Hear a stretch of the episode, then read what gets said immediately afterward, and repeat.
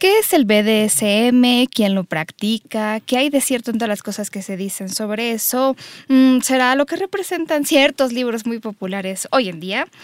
Eh, es en este programa Sexópolis. Vamos a hablar sobre el BDSM. Tenemos un invitado de lujo. Quédense porque esto se va a poner muy bueno.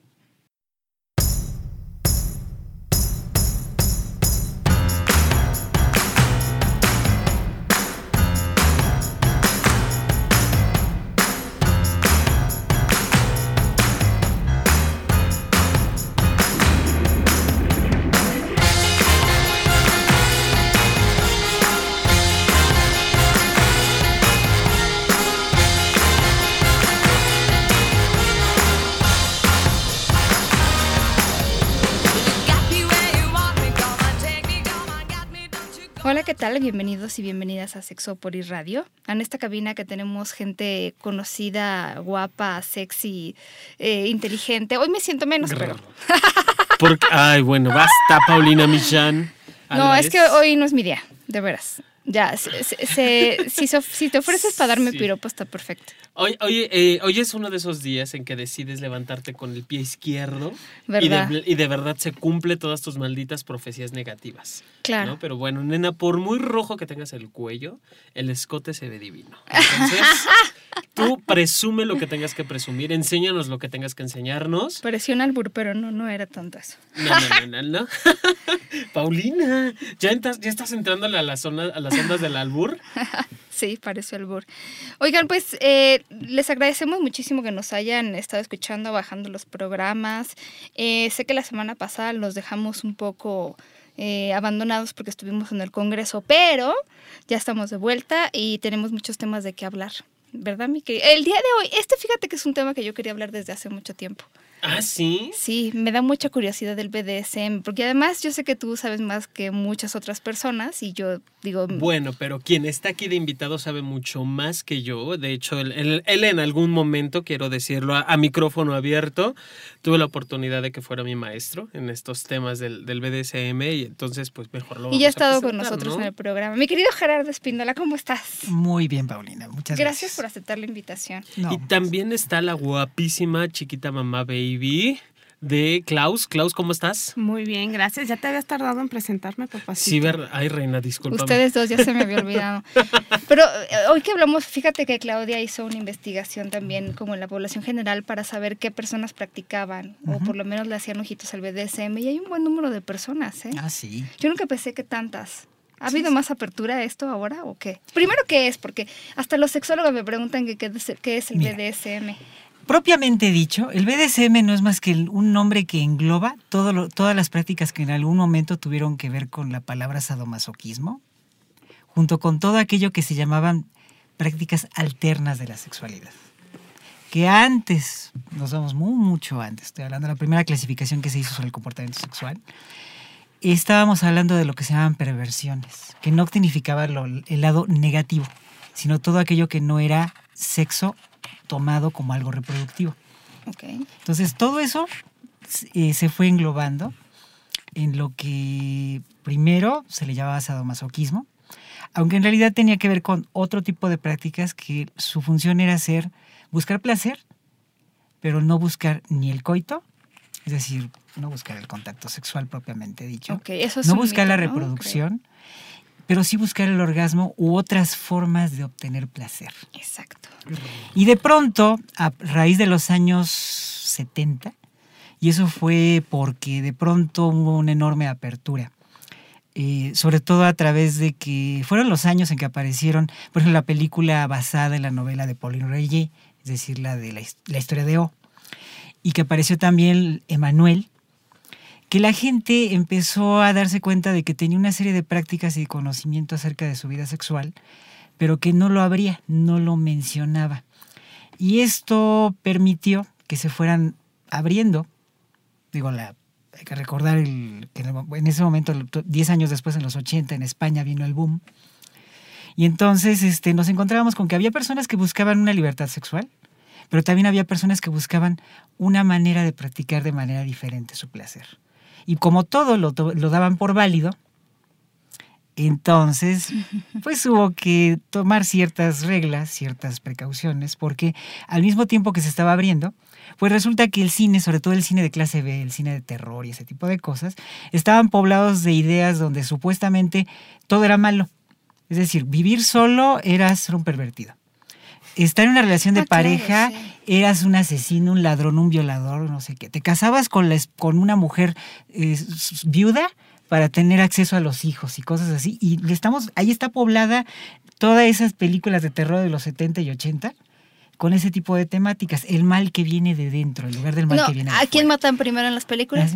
¿A quién está teniendo relaciones sexuales? Exacto, sí, era el malo, ese, ese era el, el, punto. Desde Halloween, el malo era el sexo. Entonces había que satanizarlo. Pero todo eso en realidad, en lugar de causar este, que la gente se sintiera como educada de que eso estaba mal, pues les daba ideas. Y más con el gracias a la videocasetera, pues te saltas toda la parte cochina y entonces ves la parte que te excita. Y entonces, sacándolo de contexto, dices, ¿por qué yo no hago esto? Es decir, ¿por qué no lo hago y en tiempo me detengo antes de y ya lo puedo este, realizar? Y eso permitió que hacia finales de los años 90, ya con la caída del comunismo y con un mundo más globalizado y con, sobre todo con Internet, pues la gente empezó a decir, bueno, yo tengo este tipo de fantasías y abiertamente de pronto se dan cuenta de que había otra persona que también les gustaba. Y antes de que pasara mucho tiempo, pues resulta que mientras uno estaba en la Ciudad de México y tenía a alguien que tal vez tenía los mismos gustos y estaba en Moscú, en menos de un año te encontrabas con que había otra persona en tu mismo país o luego en tu propia ciudad. Y comenzaban a hacer eso de voy a ir a conocerlo. Claro, corriendo los famosos riesgos que el medio gay había tenido que experimentar desde los años 60, el famoso cruising. Y por tanto estábamos en una, pues todo el mundo estaba así, con, eh, por un lado con cierto miedo, pero eso veo que el morbo puede más.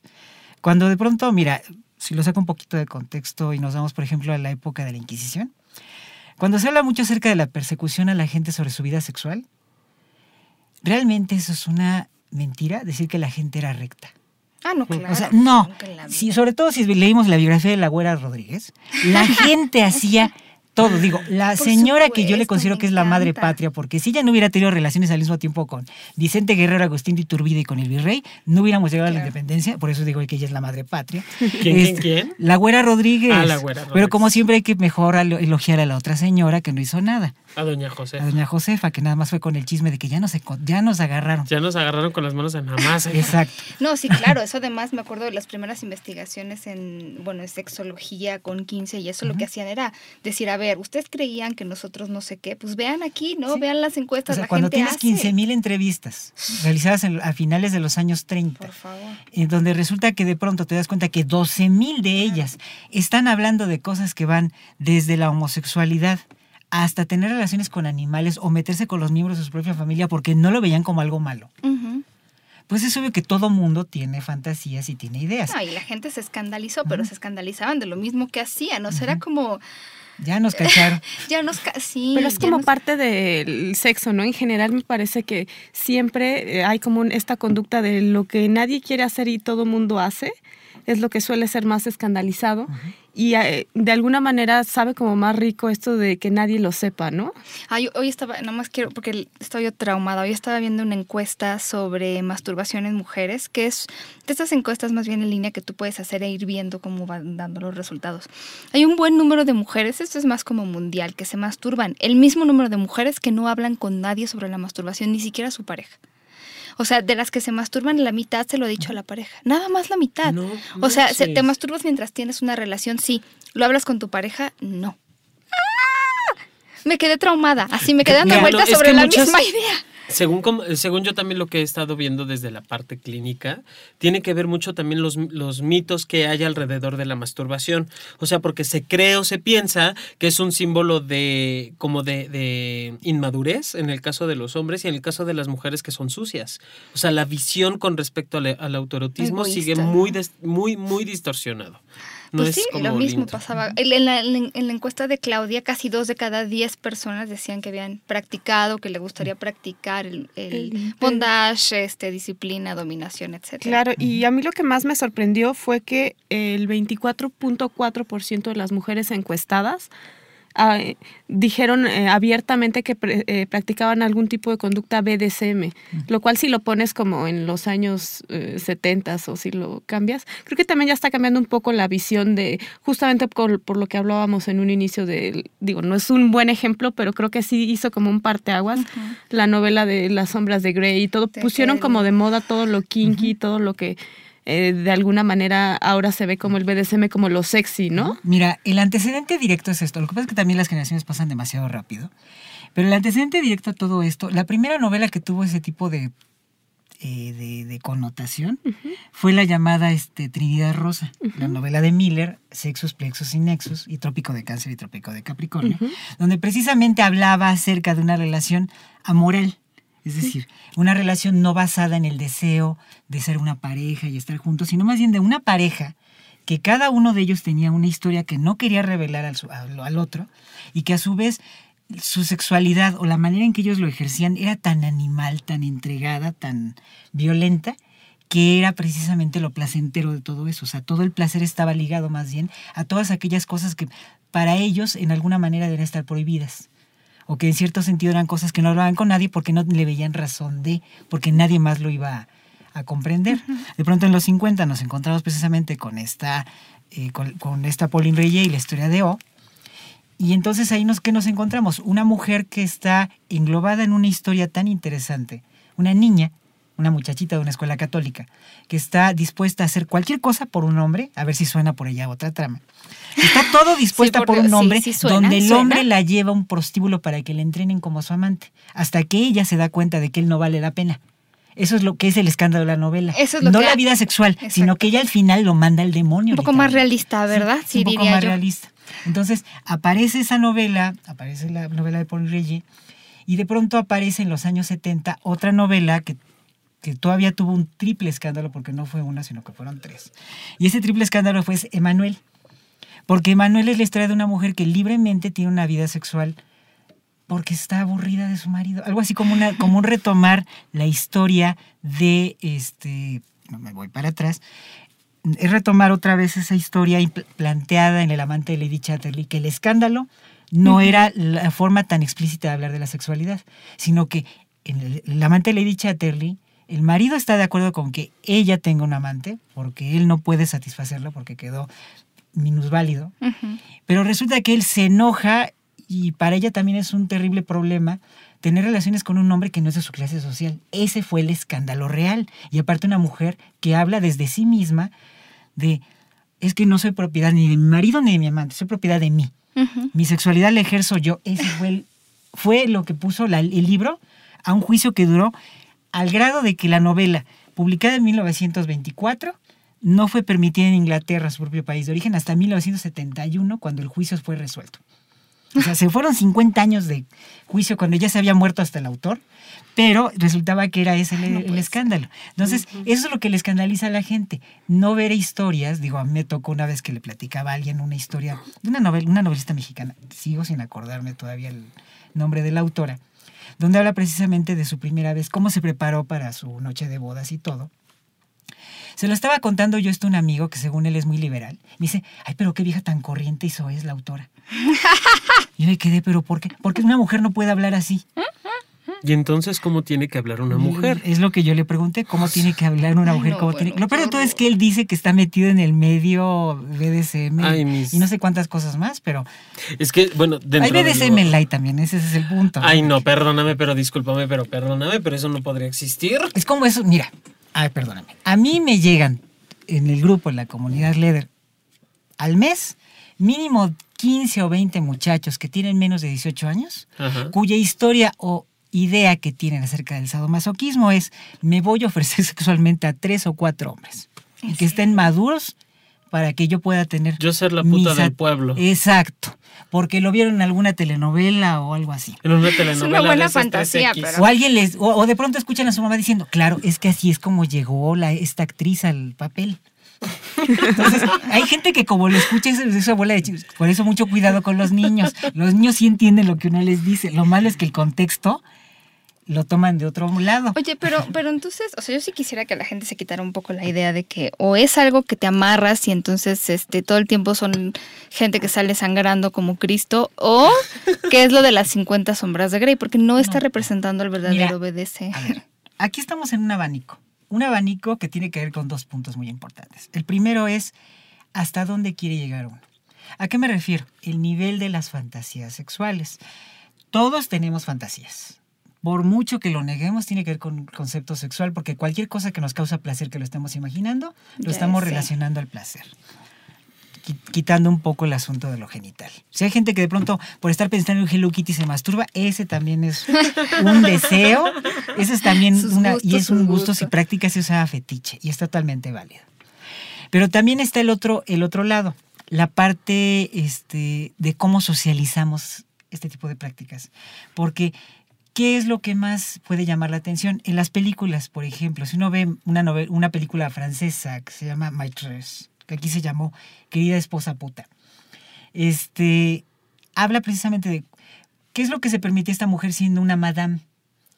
Supuestamente era una, aparte era una dominatriz, recibía hombres y los tenía algunos enjaulados, no sé cuántas cosas les hacía, pero ella era una dama por fuera era una dama de sociedad casada con un ministro del gobierno y por tanto era como una especie de doble vida, donde lo que le daba placer era sentir que por un lado era de los encumbrados y por el otro lado este, hacía sus cosas perversas porque, porque podía hacerlas. Claro, que es justo a lo que me refería con eh, las últimas investigaciones que hay sobre BDSM en Estados Unidos. Me llamó mucho la atención una que decía que toda la parte kinky tenía que ver con eh, últimamente con algo sexy, con algo como de destaparse. Incluso hasta ponía, por ejemplo, el video, un video pop, ponía escenas de, eh, no sé, de Friends, de, de, no sé, como de todas estas eh, características de la cultura pop, que como también lo va marcando y, y, lo va marcando como de una manera que ya no sea tan enfocada a algo exclusivamente como pervertido que es como más bien como la parte que hasta dónde sí te atreves y hasta dónde no, pero a la vez es una parte también como con limitantes en el aspecto de que solamente sí, eh, por ejemplo, lo haces de determinada manera. No habla como mucho, o sea, como que lo pone en, la mesa, pero ya no, no pone realmente lo que es, sino nada más da como la idea de lo que puede ser kinky, lo que puede ser hasta vez como sexy, que en realidad yo no creo que sea ni kinky ni sexy, simplemente es como un gusto más. Pero bueno, hay como esa idea cultural y colectiva de que entonces puede ser algo más atrevido y que entonces si queremos tener una vida en pareja más atrevida, entonces hay que atrevernos al BDSM, ¿no? Ah, claro, pero, pero también tiene que ver con esto, o sea, tiene que ver mucho con el contexto en el cual vives. Si de pronto eres una persona que vive una relación, digamos, más abierta. Estamos hablando de personas que viven, por ejemplo, la gente que vive en las playas. El calor, el trópico y todas esas historias muy bonitas, es tipo así rerotonga y toda la cosa. De pronto nos hablan de una sexualidad donde realmente si un hombre ve a una mujer desnuda no se siente excitado porque es lo que ve todos los santos días. ¿Qué es lo que tiene que ver ahí? El asunto más bien es del poder. Una mujer que sabe entregarse. No es una amante así, tipo muy como no sé, una mujer que necesita ser descubierta o abierta. O sea, ese tipo de historias no, funcionan en ese contexto. Entonces, ¿qué es lo que para ellos se les hace interesante? El día que llega una mujer recatada y totalmente así cerrada en su forma de ser, tapada y todo, y que de pronto se vuelve así como que es capaz de llegar a, abrir su vida sexual. Pues es obvio que todos los hombres la van a ver como esta es la mujer que hay que llegar diferente a las mujeres con las cuales ellos viven. Es como el querer llegar a algo distinto, lo exótico. Lo exótico en ese momento es lo que para nosotros no lo sería. Entonces, sucede mucho en el medio que lo que no vives sexualmente se te va de, lo que no vives sexualmente, no vives en tu contexto social. O sea, lo hablas con tus amigas y tus amigas te platican de todo menos de lo que sucede en la cama. O es peor que eso. Dicen, ¿cuál es el lugar más atrevido donde, donde lo has hecho? Y dice, ay, pues estamos al lado de la cama, ¿no? Entonces, dices, ay, pobrecita, ¿no? Entonces, ¿qué es lo que pasa? Que entonces te empiezas a llevar a, que, ¿qué sería hacer, hacerlo?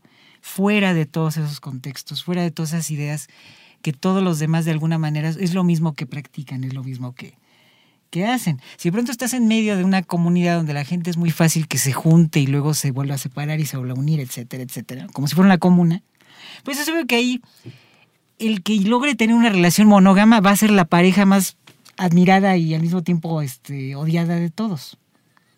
Entonces, cambia el contexto de acuerdo a lo que socialmente este, vivimos. Ya ves, Jeremy puede ser exótico en algún lado. Queremos que, que lo sea y si no lo jalamos para acá para que nos diga cómo. Ahora, y en el caso del BDSM, lo curioso es esto. Tiene que ver con mucho con Foucault. Foucault dijo alguna vez que después del, más bien, junto con el placer sexual, el placer del dolor estaban prácticamente ligados. Es decir, se podría obtener placer a través del dolor completamente separado del placer sexual. Y por tanto era una manera de liberarse, porque Foucault sí era de los que decía que el sexo es un arma social y cultural que sirve para controlarnos a todos, porque de esa manera nos obligamos a ser gregarios. Nuestra obligación no es tanto la reproducción, sino el deseo sexual lo que nos une. Entonces, para Foucault, una manera de salirse de eso era precisamente siendo este, una manera de buscar placer a través del dolor, pero él lo veía más que nada a través del masoquismo y del autoimpuesto. Por tanto, era de aislarse socialmente, de aislarse de los demás, provocándose uno mismo el, dolor, provocándose uno mismo el, placer que uno estaba buscando, pero en total aislamiento. Entonces, eso era, pues es una disidencia ante una sociedad que nos decía que cada vez estamos más necesitados de los demás para poder sobrevivir. Entonces, esa parte de Foucault fue muy importante en esos años, en los años 60, para plantear lo que posteriormente sería el, este, el BDSM. Que yo sigo creyendo que el nombre de BDSM nos quedó grande en muchos lados, porque realmente mucha gente es pseudo BDSM. O sea, no es. Yo he visto a muchos que de pronto escriben: amo dominante con excelente experiencia, busca a su misa, que sea su criada, su sirvienta, su chacha, etc. Entonces yo me quedo, este o vio muchas novelas de los años 50, o peor que eso, vio exactamente. O quiere, que alguien, le limpie, o quiere que alguien le limpie la casa gratis. Exactamente. Luego te piden eso. Yo he conocido a algunos que se dicen dominantes, llega el otro, el supuesto sumiso, y termina haciéndole la limpieza. Ah, encuerado y, obligado. Aquí, ¿Lo fíjate, como cama francesa? Fíjate, fíjate eh, Gerardo, ahorita que lo mencionas, estando haciendo proyectos de investigación, según yo y mis nervios, en, esa cuestión de, del BDSM, igual he leído clasificados de hombres y he mandado como esta parte de, oye, me interesa, vamos a contactar, platiquemos. Y no, lo que buscan es ya coger. O sea, la respuesta inmediata es vamos a coger. Cuando hay características, cuando hay un protocolo que seguir de seguridad, cuando hay un preview bastante amplio antes de llegar siquiera al primer eh, juego de rol o juego de impacto, ¿no? Sí, claro. Mira, a mí una vez me dijo un chico, es que mi amo lo que hacía es que tenía un excelente sexo conmigo. ¿Y qué más? No, pues teníamos sexo. Entonces eso no es BDSM. Ahí te cogían, papito. Exactamente. Oye, pero a ver, pero ¿cuál es la diferencia? O sea, yo perdón, es que yo quiero saber ahí, o sea, a ver. es un juego y entonces no hay relaciones. Es un juego, sí. Es un juego en el sentido de que es una construcción lúdica en el cual lo que haces es que estableces un espacio físico y emocional en el cual dos o más personas, pero empezando por dos, este, tienen una relación en la cual hay una discordancia. Uno ejerce el poder y el otro entrega el poder de su persona al otro, es decir, la confianza. Eso es algo muy importante porque si la persona se sabe entregar, va a tener la capacidad de decir hasta aquí llegamos. Él es el que marca hasta dónde llega. Sí, es lo que he escuchado, ¿no? Pero no significa que el sumiso mande. Eso también es un mito. mito.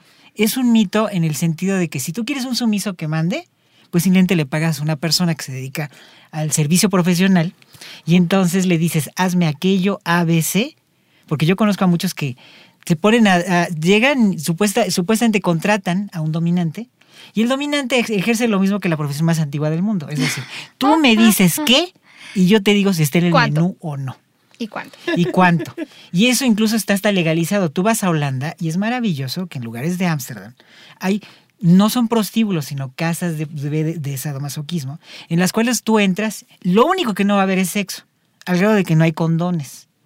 Le dicen claramente, aquí no se puede tener sexo. Hay sexo y tocan una campanita y te sacan.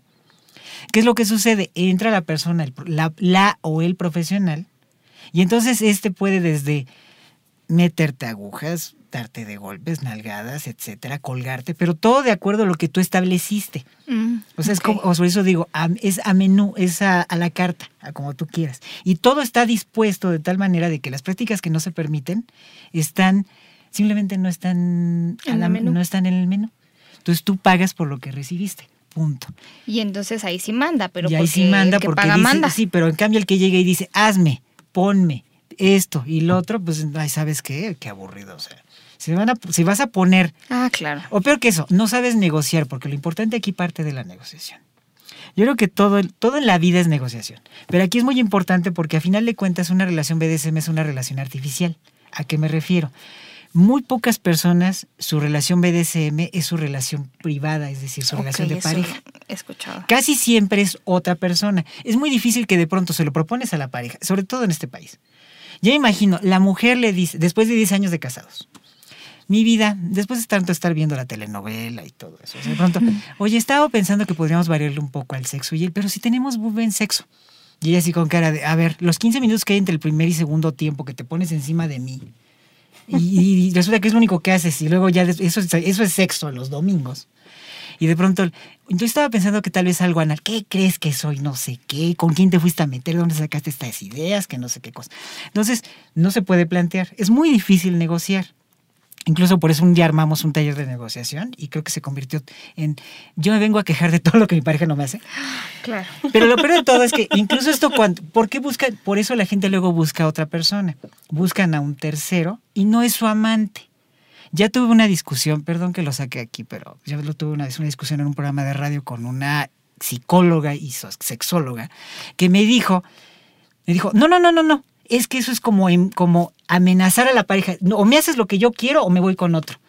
Le dije, no estoy planteando eso. Ni siquiera estoy planteando que se rompa la relación, estoy planteando de que te vas con alguien más, que es como cuando el hombre se va, se va al boliche con el amigo. ¿Para qué llevan a la señora si la señora no le gusta? O la señora va con sus amigas al café. Sí, nosotros hablamos de eso la pareja hace muy poco, o sea, que decíamos que es un grave error querer que tu pareja haga todo contigo, que, que básicamente, o sea, y ahí es como de mucha madurez y comunicación decir, a ver, este, este tipo de cosas me gustan a mí, tú no tienes por qué, yo no tengo por qué obligarte, porque si no va a ser al revés, yo no tengo por qué obligarte a ti a hacer nada y, y, tú a mí tampoco me puedes como restringir en nada, porque no somos maduros y cada quien este, va viendo lo que más le gusta y al final estos juegos no necesariamente son sexuales o generalmente no lo son, pero bueno, si lo fueran tampoco me Pero luego por eso se convierten en frustraciones. Ese es el grave problema. Muchas personas que no han vivido su vida como tal, y lo digo por ejemplo con homosexuales que tuvieron que casarse y que de pronto llegan a los 50, 60 años y dicen, pues es que tengo una vida frustrada, no soy feliz porque pues, hice todo lo que me dijeron menos lo que yo quería. Ay, no, por favor, no vivan, ya ven, no vivan su vida sexual para nadie. Y de pronto Pero llega. No siempre tiene que ver con una parte, digamos, la parte del rol no necesariamente es como algo que se cumpla todos los días. Ah, no. No, no, puede ser también como una fantasía. Sí, también puede ser... una fantasía. Y lo más importante es que, mira, eso es lo sano, esa es la parte importante. Es justo lo que Es la fantasía. La hay, una, hay una línea que separa la fantasía de la realidad. Porque el, traspaso de una fantasía a la realidad, no puedes hacerlo literalmente porque entonces puedes terminar degollando a alguien porque piensas que eso es placentero, porque en tu mente formaste esa idea. ¿Cómo le haces? Pues tienes que crear la parte lúdica, la parte del medio, que es el juego que lo lleva a cabo. Es decir, en el juego simulas todo ese tipo de, de cosas. Algunas pueden ser incluso hasta parecer más realistas, pero nunca vas a llegar al punto donde realmente termines haciendo lo que estás imaginando. De ahí de lo de la palabra de seguridad. A ver, explíquenme eso, ¿no? Ya, ya, están hablando entre ustedes otra vez. No es cierto. es que yo soy, la, yo soy aquí la que no sabe, acuérdense. Mira, todo comienza así. Sé poquito, pero no quiero Te das cuenta de que tienes un deseo o una fantasía. Ok. Y que esa fantasía tiene que ver, por ejemplo, tienes un deseo de estar algo tan sencillo, yo digo para una mujer, porque eso me lo cuentan mucho. Estar atada en la cama, vendada de los ojos y de pronto él simplemente llegue y te penetre, te penetre. O sea, él no te va a acariciar, no te, va a besar, no te va a tomar nada, simplemente quiere una violación. No estoy proponiendo que hay que violar a la gente, estoy diciendo simplemente que tú has deseado. Es fantasía. Tú has deseado ese tipo nosotros, de incursión. Exacto, siempre hemos dicho que la fantasía. Porque tal vez te ganas un día una feminista que te dijo, es que todo hombre cuando penetra una mujer la agrede. Y, entonces dices, pues qué buena idea, vamos a hacerlo, ¿no? Nada más déjame aquí comentar algo, porque también está la absurda idea de que todas las mujeres fantasean con ser violadas. Ah, sí. Y eso tampoco es cierto. Sí, tampoco es cierto, pero yo estoy, por eso estoy planteando simplemente las cosas que a mí me, que a mí me han hecho. Es una fantasía de control. De, dejar el control. Exactamente, porque de pronto dices, pues es que eh, la mujer siempre ejerce en la cama, digo, si cuando un hombre y una mujer, o sea, no el sentido de esposo, esposa, porque luego hay algunos que tienen como esa idea de que de ser paternales o maternales y ven al otro como el niño chiquito o no sé qué cosa. Y entonces no saben llevarse en la cama. La cama es, debe de ser una capacidad de saberse, de saber rendir, de saber dar, de saber entregar sin de estar perdiendo nada. Ya aquí John ya se le está subiendo la temperatura, nada más por lo que estoy diciendo. Sí, claro. Y entonces, te digo, tienes de pronto esa idea y de pronto se la planteas a tu pareja. Pues es obvio que significa vamos a hacerlo de la manera correcta. ¿Qué significa de la manera correcta? Que en una cosa es que tú lo fantasees, incluso has visto una película y de pronto viste que en alguna vez en una película porno muy hard viste que alguien a una mujer la ataron y tú te sentiste así como en la película Crash.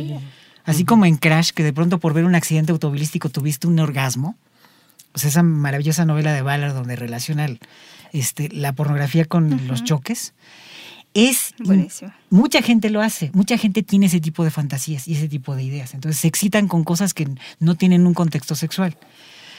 ¿Cómo lo planteas de manera correcta? Pues te das cuenta de pronto que sí va a haber cosas que dices, bueno, es que voy a estar atada y de pronto cuando, cuando tú pruebas la primera vez la cuerda te das cuenta de que o me está cortando la circulación o estoy en una postura que no me agrada o de pronto resulta que cuando él se suba, resulta que mi marido ya subió mucho de peso y está muy pesado. Y entonces como que, el traslado a la realidad, es decir, irlo traduciendo, significa entonces ir planteando que quiere decir que no vas a llegar hasta el otro lado, es decir, no va a ser completamente real. Vas a tener que jugar en algunas partes, obviar otras y las demás muy, muy, crear, el, muy crear el ambiente que las propicie. Por tanto, vas a estar elaborando como un guion. Esto es muy importante el guion por lo siguiente. Quiere decir que no hay sorpresas. No hay que a la mera hora, como él va a penetrarte y diga, bueno, como ya te tengo y ahora sí tengo ganas, pues yo tengo fantasía de comer un Carlos V dentro de tu vagina y tú no estás con esa idea. pues es obvio que te va, ahí sí va a sentirlo como una agresión. Exacto.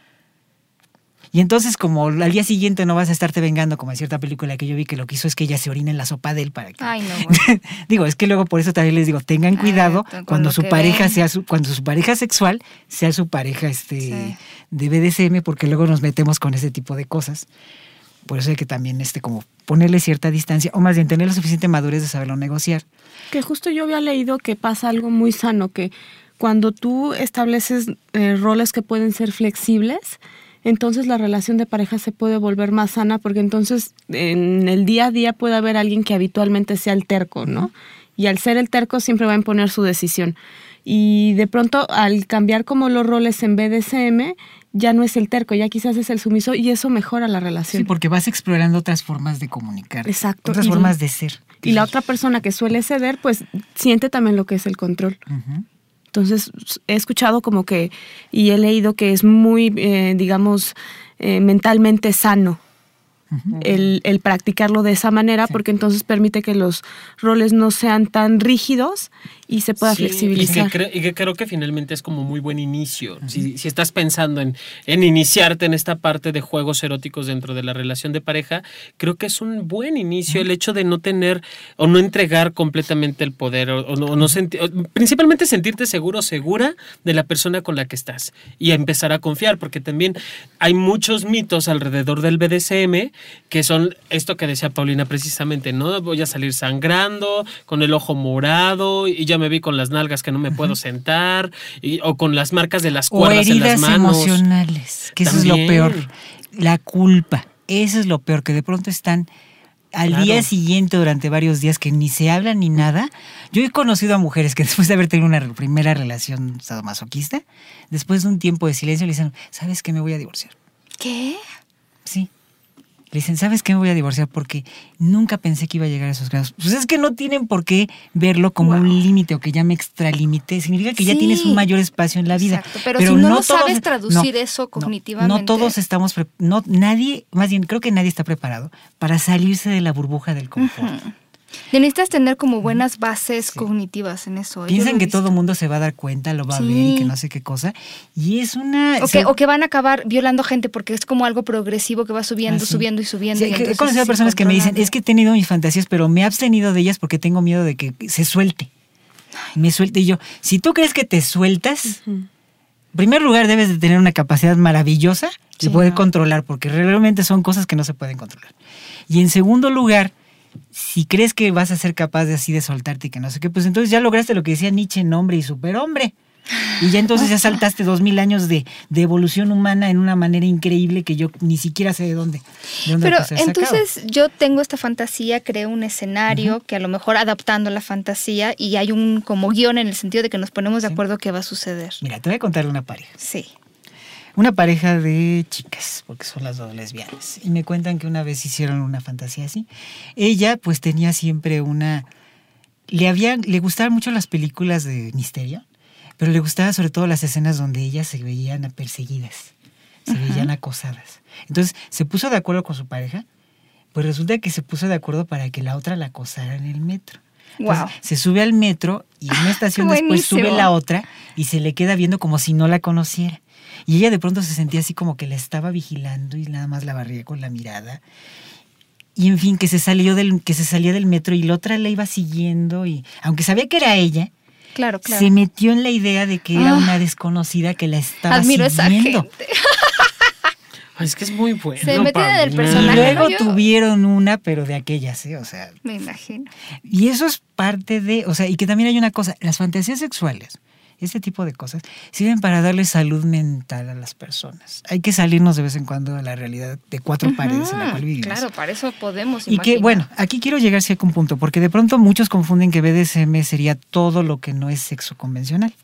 No, sino que se refiere, sobre todo BDSM se va mucho del lado de tanto las prácticas sadomasoquistas como de la parte del fetiche y los juegos de poder porque hay algunas otras prácticas que incluso tienen que ver más con deseos, que sí podemos ponerlos en todo ese, todo ese lugar, todo ese lugar eh, o ese eh, grupo que son las llamadas este, fetiches no sexuales, como es la comida, como es el placer de, como es el placer de la poesía o leer o cosas así. Son cosas placenteras, pero no son sexuales. Claro, porque los fetiches están muy involucrados con eso también, ¿cierto? Porque hay ciertos fetiches que se integran a un juego de rol, ¿será eso? Sí, hay, ciertos fetiches que se, se integran precisamente porque al final de cuentas uno se caracteriza. De pronto yo tengo un sumiso que se ponga celoso a cierta persona, que de pronto tengo un sumiso que, por ejemplo, él asume el rol de perro, le encanta ser un perro y yo, lo cuido como perro. Y el caso es de que cuando le pongo el collar, comienza el protocolo. Claro, esa es la manera en la que hace como Y él no puede romper, eso es lo que en ese momento él juega, ha hecho muchas cosas, le he dado, una vez le di una le di croquetas y casi se las quiso comer, porque él se seguía metiendo en el juego, porque para mí debe ser un perro. Claro, yo debo de tener ciertos límites porque según no, qué cosas que no puedo hacer. Por supuesto. Este, pero el caso es de que él, hasta que no le quito el collar, no hablamos de qué pasó y cómo fue. Entonces, estoy estableciendo un espacio, pero el espacio también lo respeto yo.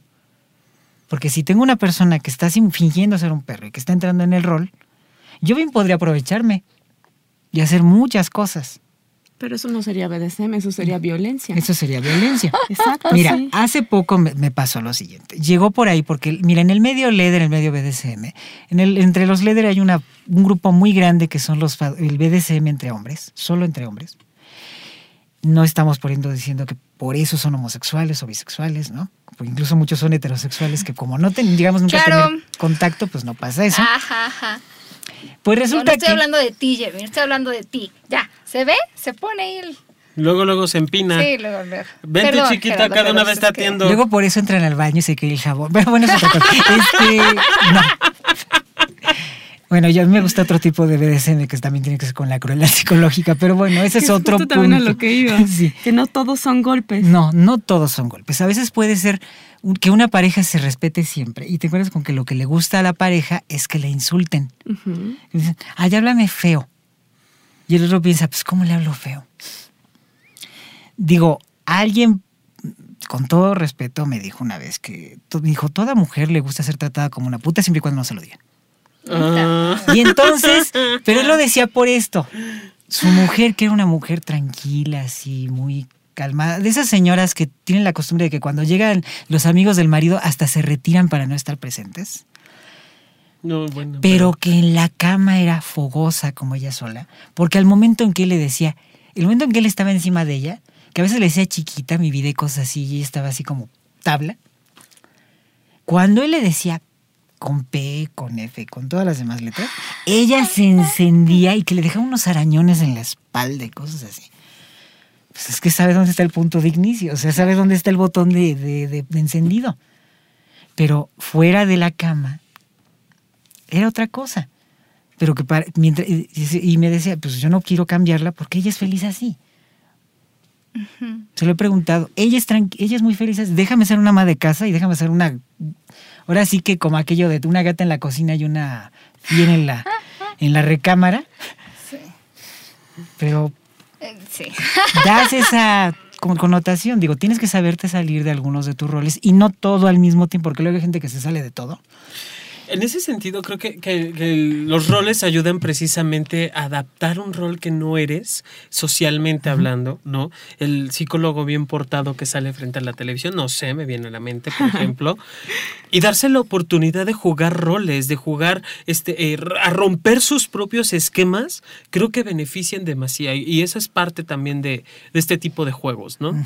Sí, exactamente. O sea, eso es una cosa muy importante porque al saber dónde está tu parte lúdica, dónde mentalmente estableces tu parte BDSM, este, pues puedes al, final de cuentas seguir siendo o seguir comportándose socialmente como a ti te gusta e incluso te va liberando en ciertas cosas. Por supuesto. Cuando hay un, o sea, hay una, me voy siempre a la referencia, pero una novela maravillosa, la de Jorge Amado, la de Tieta de Agreste, donde resulta que es una mujer que es echada de un pueblo porque su papá la descubrió perdiendo la virginidad con un extranjero. Y todo mundo, o sea, todo mundo se puso a favor del padre, de que la echaran. Y entonces este, la única que la defendía ahí fue este su. fue la. fue la mujer de la. de la, la viuda del cartero. Que ella se dedicaba a distribuir las cartas porque había muerto su marido. Y entonces fue la única que dijo, nadie va a defender nada, nadie va a decir nada. Hasta le dijo, usted padre no va a decir nada. Hasta el sacerdote se metió con. Después de decir a todo mundo, nadie defendió a la pobre mujer, a la pobre Antonieta. La corren del pueblo y este hombre, el padre, se había casado con una muchacha de la misma edad que ella, que la trataba como un vil trapo. El día que esta mujer regresa al pueblo 20 años después y encuentra a, esta, a la pobrecita prácticamente convertida igual, convertida en la esclava de su padre. El momento en que su padre muere, le dijo, yo te voy a hacer un favor. Y entonces la mandaba, la, la mandaba ahí en Brasil, porque la novela es brasileña, la manda a la capital y la regresan y regresa como una mujer bien vestida, bien peinada, todo lo demás, sexy, con toda esa sexualidad que no tenía reflejada. No, no quería tener amante, pero era una mujer capaz de hablar a la gente. Ya no era la mujer convertida en un, en un trapo. Y después le dice a Antonieta, oye, ¿he cambiado? Dice, no, eres exactamente como eres, pero por fin lo tienes fuera. que claro, habla como de, la parte del empoderamiento, ¿no?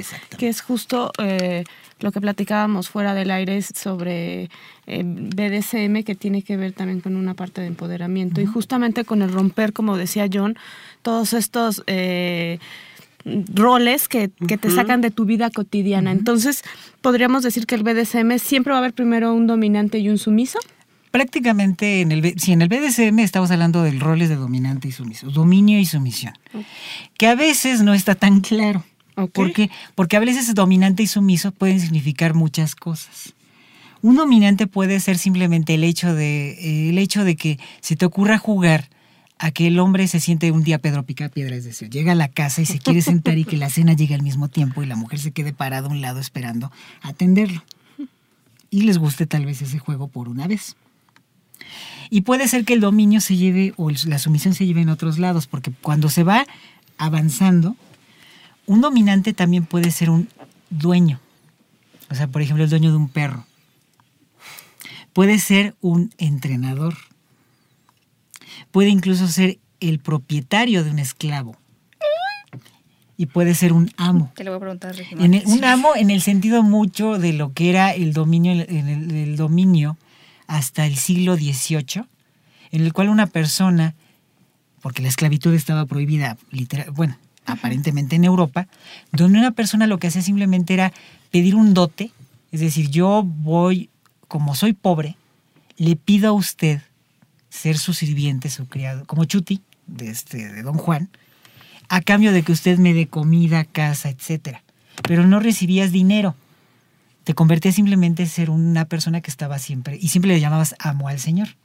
Era una situación común y era una situación muy hablada de, incluso cuando hablamos de las, este, de, la época de Sor Juana, Sor Juana tenía sirvienta, como casi todas las monjas en su época, porque por sí solas no hubieran sido capaces de sobrevivir en muchos puntos y muchas obligaciones y tareas que tenían.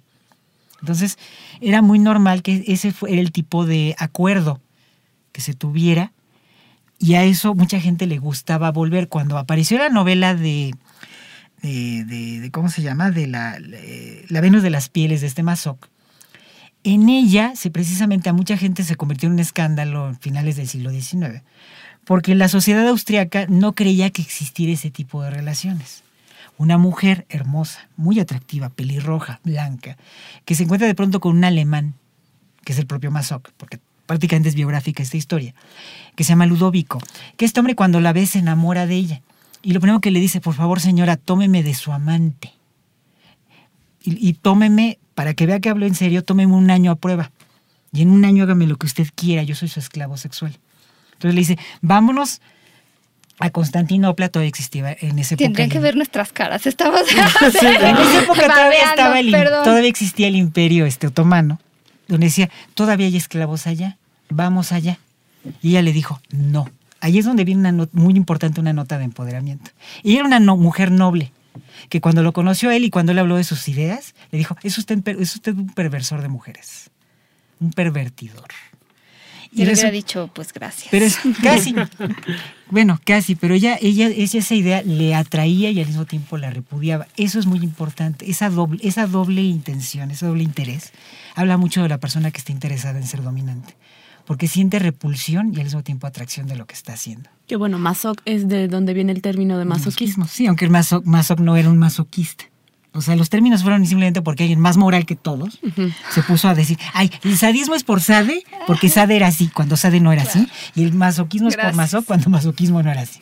Bueno, y entonces esta historia, ella de pronto le viene esa parte donde aparece el verdadero poder de ella, porque le dice, no, nos vamos a Roma, donde ninguna mujer tiene un esclavo voy a ser la única que tengo en esclavo. Esa, hoy me cae bien, esa, mira. Eso es un empoderamiento muy importante y muy interesante del, del, planteamiento. Ella está entendiendo el juego muy bien.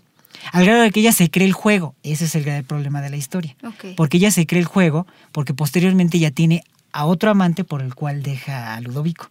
Mm. Y Ludovico se siente tan mal que el famoso cuadro que, donde se inspiró para... Porque supuestamente la historia es un cuadro que es la Venus en el espejo, que es una prostituta que se está viendo ante un espejo, y que él en el cuadro, cuando lo, cuando lo hace, que la pinta ella de espaldas viéndose el espejo, rompe esa parte del cuadro, quitándole la parte del espejo, no se ve el rostro de ella. Y entonces él se queda con el cuadro, con el cuadro roto. Eso es lo que narra la historia. Luego una película mexicana que tiene con el mismo, la misma trama, pero nada más de, lo único que habla es del cuadro. Pero todo lo demás lo insinúan como el buen cine mexicano que estaba plagado de ah, insinuaciones sexuales muy bonitas. Pero tiene que ver. Aparte es como que era en una época donde era más bonito que te insinuaran las cosas. O sea, como que era más interesante lo que imaginabas que pasaba detrás de la que no parecía en cámara antes de que todos te lo pusieran literalmente enfrente. Por eso la gente luego ahorita está harta de la pornografía. Es tan literal lo que ven mm, que dicen, Es que me da hasta... Por eso luego pegan esos libros. Pero hay, hay, diferentes, no es el único, déjame decirles. Ese ah, no. es el único libro que hay. Es que pareciera como que es el único. El de las sombras, El de las sombras. Mira, las sombras lamentablemente tienen esto.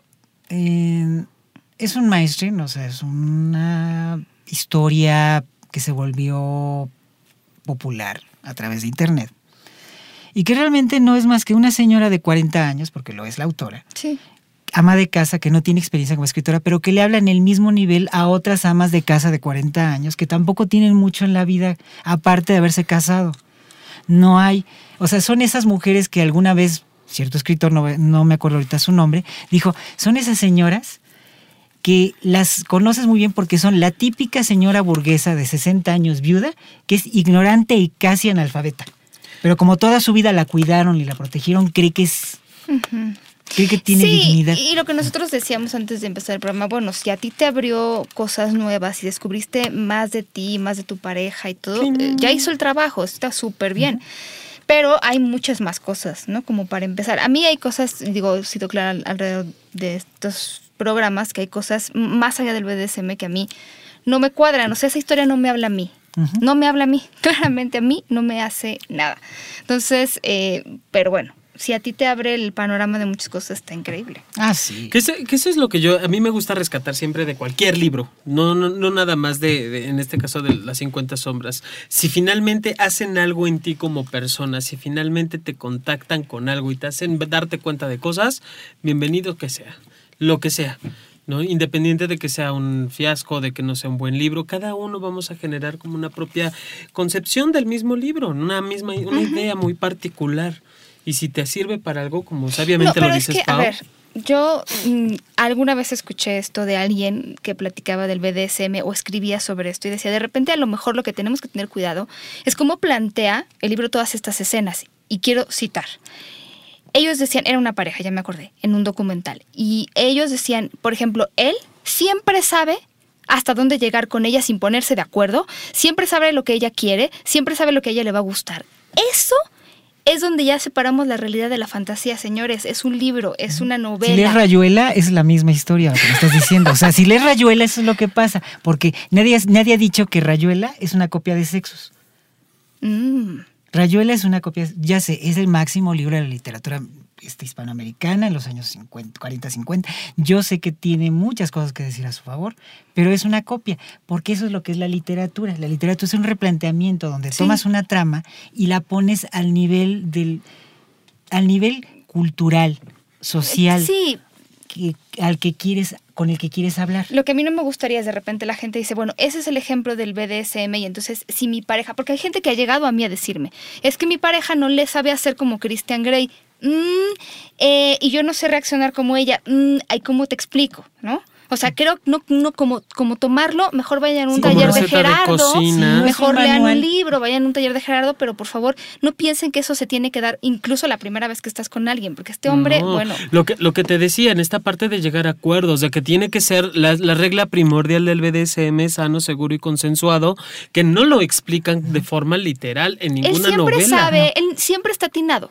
Nunca se equivoca. Es que, no hay, es que hay un problema. Alguien me dijo una vez que no hay material este, que llegue a la gente, es decir, no hay películas, no hay libros, donde se hable precisamente de esa manera del BDSM como tal.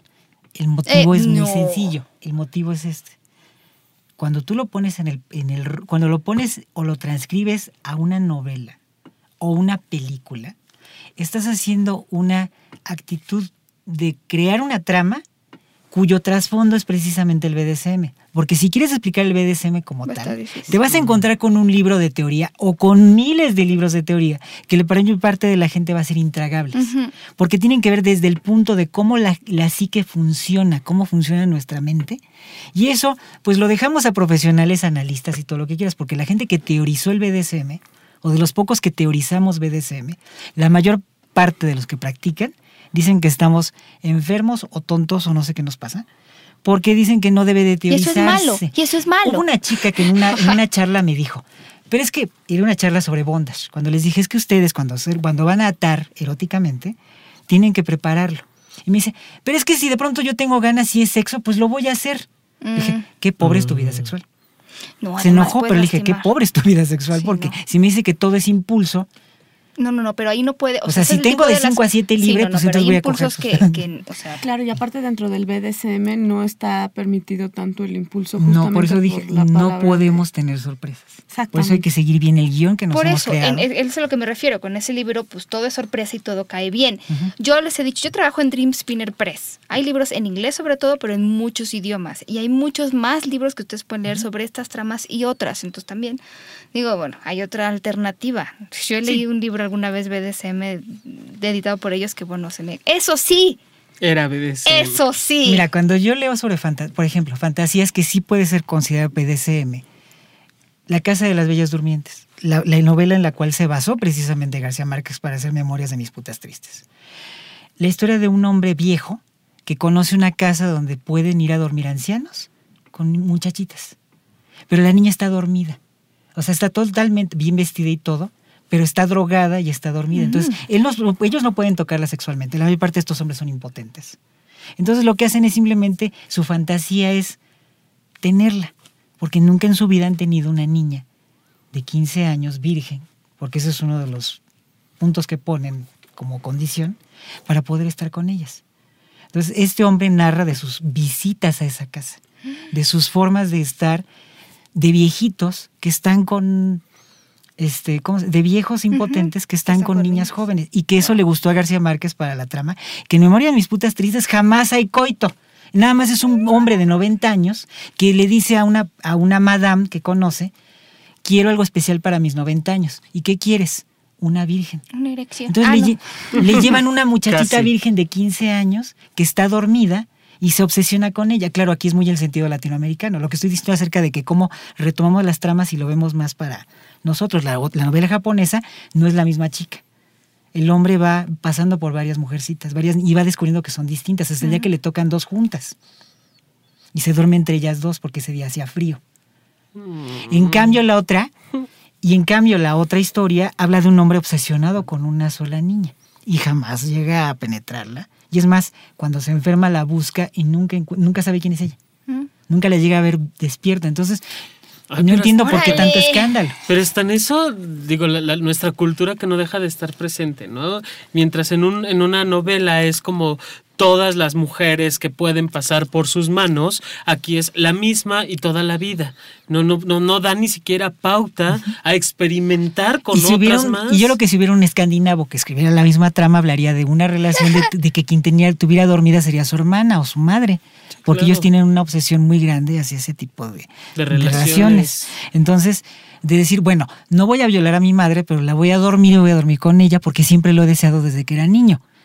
Entonces, pues es obvio que ¿qué estamos haciendo? Trasladando diferentes contextos hacia diferentes culturas o diferentes planteamientos. Entonces, por eso el BDSM no se puede definir en todas sus prácticas o en todas las, hasta sus alcances, porque, eso es muy sutil, va cambiando mucho. Yo sé que la, muchos le, le, llaman relativismo, que es una palabra mal empleada.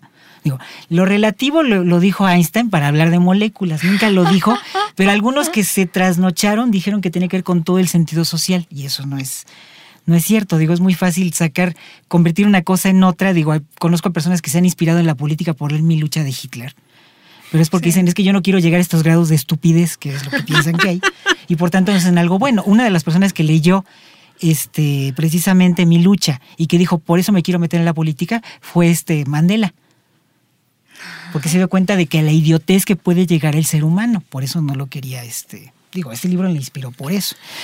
Pero así nos encontramos en el medio, entonces en el medio BDSM sí tenemos que tener ese tipo de cosas. Y también es muy importante esto. Toda la gente que practica BDSM, cuando lo hacemos de verdad, lo que vamos integrando son comunidades. Es decir, grupos donde nos conocemos, lugares donde nos, nos socializamos, es decir, nos vemos. Tal vez hablamos de las tramas o las teorías o las prácticas que hacemos o hasta dónde queremos llegar. Otra vez, nadie sabe todo. Queremos intercambiar, este, intercambiar experiencias, que eso nos ayuda mucho a crecer. Pero también nos ayuda a otra cosa. Nos ayuda a que haya un BDSM, que hay dentro del BDSM un sentido de, este, de respeto, donde el punto es que la persona que se entrega, que es dominante, o la persona que es sumisa, ambos tienen un círculo de protección. Que no viven una relación. Es que tengo una relación exclusiva donde no me deja salir de la casa y aquello y lo otro y que no sé qué. Eso es un matrimonio de los años 20. y por ejemplo, ¿qué pasa con las personas que son 24/7?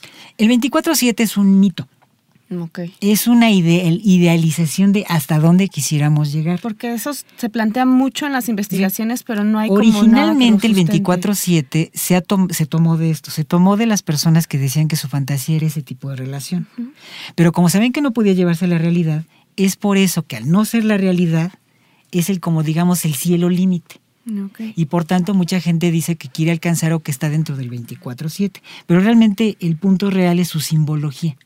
Simboliza un punto de hasta dónde podemos este, llegar. No significa que esa es la meta a la cual todos queremos.